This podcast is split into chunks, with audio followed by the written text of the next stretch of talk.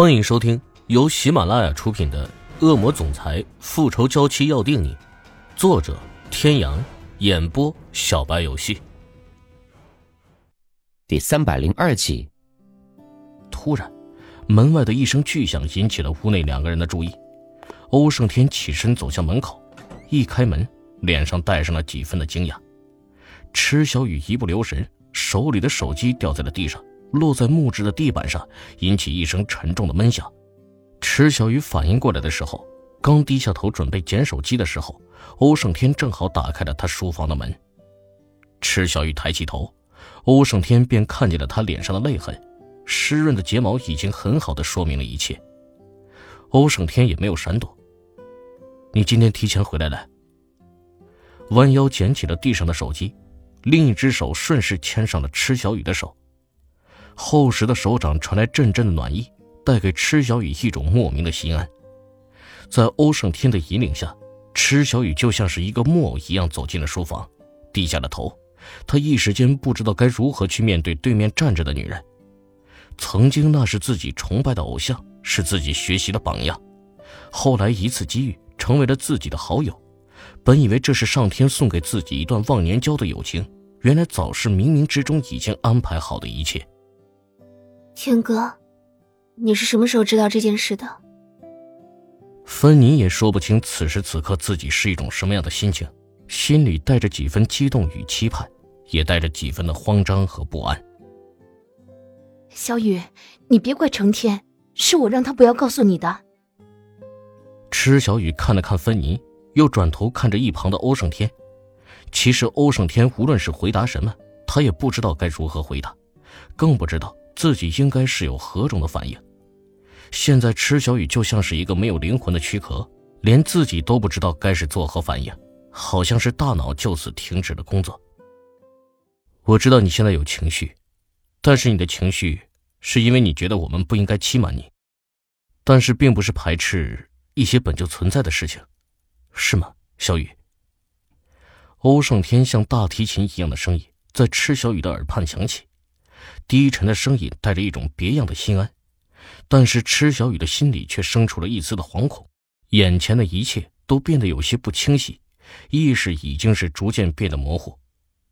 小雨，小雨，池小雨只记得最后自己听到了那个自己熟悉的声音，眼前一黑就昏了过去。后来的事情他都一无所知了。欧胜天把池小雨送回了卧室。在家庭医生说是因为急火攻心、一时激动，所以才昏了过去的时候，一家人悬着的心才放下来。芬妮暗暗的松了一口气。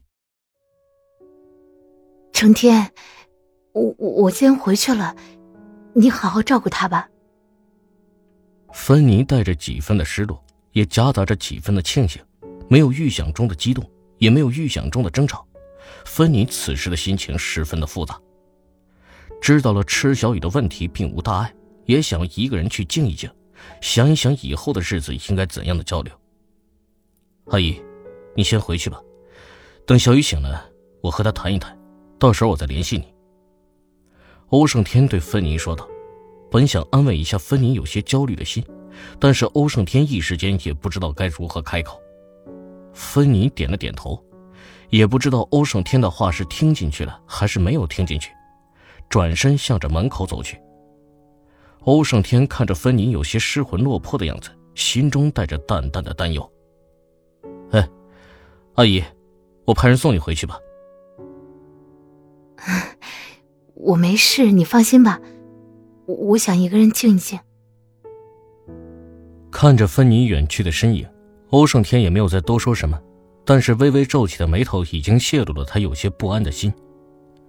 欧胜天因为挂念着池小雨，晚饭也没有怎么吃，就回了房间，寸步不离的陪着池小雨。福伯因为担心欧胜天的胃会扛不住，中途送了些粥上去，但是欧胜天一口都没有动，有神的眸子中带着几分的化不开的忧伤。床上的女人眼帘紧闭，浓而密的睫毛轻轻的垂在池小雨白皙的脸颊上，在屋内昏暗的灯光之下，显得有些唯美的浪漫。就像是一个正在沉睡的公主，等待着自己的王子到来，轻轻的把自己唤醒。欧胜天坐在床边，叹了口气，掀开被子，把身边的女人抱在了怀里，带着几分凉意的薄唇印在了女人光洁的额头上，也闭上了眼睛，沉沉的睡了过去。池小雨在睡梦中听到了一阵急促的手机铃声，本以为是在做梦的池小雨没有多在意，微微的皱了皱眉，翻了个身准备继续自己的梦，却突然感到了一阵剧烈的晃动，微微睁开了眼，就看到了欧胜天有些焦急的脸。芬妮出车祸了，小雨。欧胜天的语气带着几分颤抖，微微皱起的眉头让吃小雨的心也揪了起来。黑色的迈巴赫快速的行驶在马路上，欧胜天皱起的眉头一秒钟都没有分开过。刚才是医院给我打来的电话，说是刚刚芬妮因为车祸已经被送进医院了，正在手术室动手术。欧胜天稳稳的掌控着手里的方向盘，无论情况有多紧急，他都要冷静，身边女人的安全才是他最看重的。之前池小雨住院，很多医生都见到了芬妮与欧胜天一起出入医院。又一时联系不到芬妮的家人，主治医生汇报给了院长，院长冒死给欧胜天半夜打了这个电话。池小雨听着欧胜天的话，喉咙里仿佛是有什么异物给堵住了，带着一股不容忽视的疼痛，如鲠在喉，说不出话来。那现在情况是怎么样？池小雨都能听到自己颤抖的声音，惶恐的有些六神无主，不知道该做点什么。好像是有好多的话要说，好多的问题要问，但是话到嘴边却说不出口，像是许多根银针将自己的心包围，心疼从四面八方向自己袭来，瞬间蔓延至全身，带着几分的冷意，身体不自觉的轻轻颤抖着。欧胜天也注意到了池小雨的变化，一手握住了池小雨有些颤抖的手，一股暖意渐渐的把池小雨给包围住了。